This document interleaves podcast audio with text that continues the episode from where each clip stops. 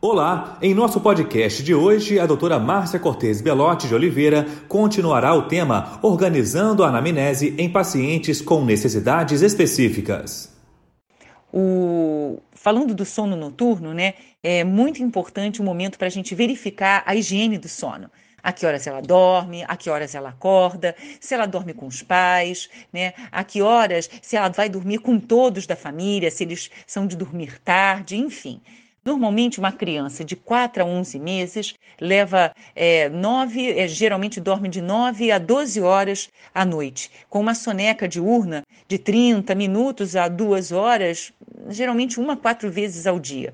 Né? Isso vai progressivamente do, é, diminuindo conforme chega com um ano de idade. De modo que crianças de 1 a 2 anos, elas vão necessitar de 11 a 14 horas de sono durante um período de 24 horas.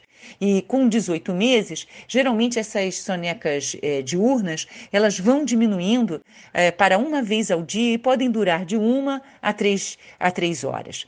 Uh, a partir dos seis meses de idade, o lactente não precisa mais se alimentar à noite. E 70% a 80% das crianças aos nove meses dormem a, a noite inteira. Também é importante a gente verificar a vida social. Essa criança é levada para eventos sociais, ela sai de casa, ou é uma criança que é confinada à, à sua casa e muitas vezes até somente à cama humor, é, observar se é uma criança tranquila, irritada, é, investigar é, situações que levam a medos exagerados. Brincadeiras. Aqui não somente perguntamos como a criança brinca, mas também valorizamos se tem oportunidades para brincar.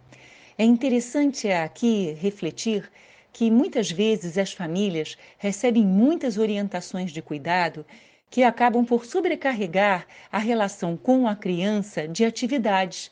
E isso desloca os momentos de brincadeira tão necessária para, para todos nós. Então, temos que ter o cuidado de reforçar a afetividade também através do brincar. Observar é, se existe o relato de que parou de brincar ou mesmo se a criança já não brinca tanto como antes, se ela está mais quieta, o que pode apontar para a possibilidade de agravo da doença ou piora do seu estado emocional. A história sobre o desenvolvimento também é outro item. Aqui vemos a perspectiva da família sobre o desenvolvimento da criança. É muito importante porque é através dessa escuta que nós podemos orientar melhor, perceber sinais de alerta e intervir quando necessário, complementando estes dados com o exame físico e do desenvolvimento. E por fim, a escolaridade. Ela frequenta creche ou escola, por quanto tempo?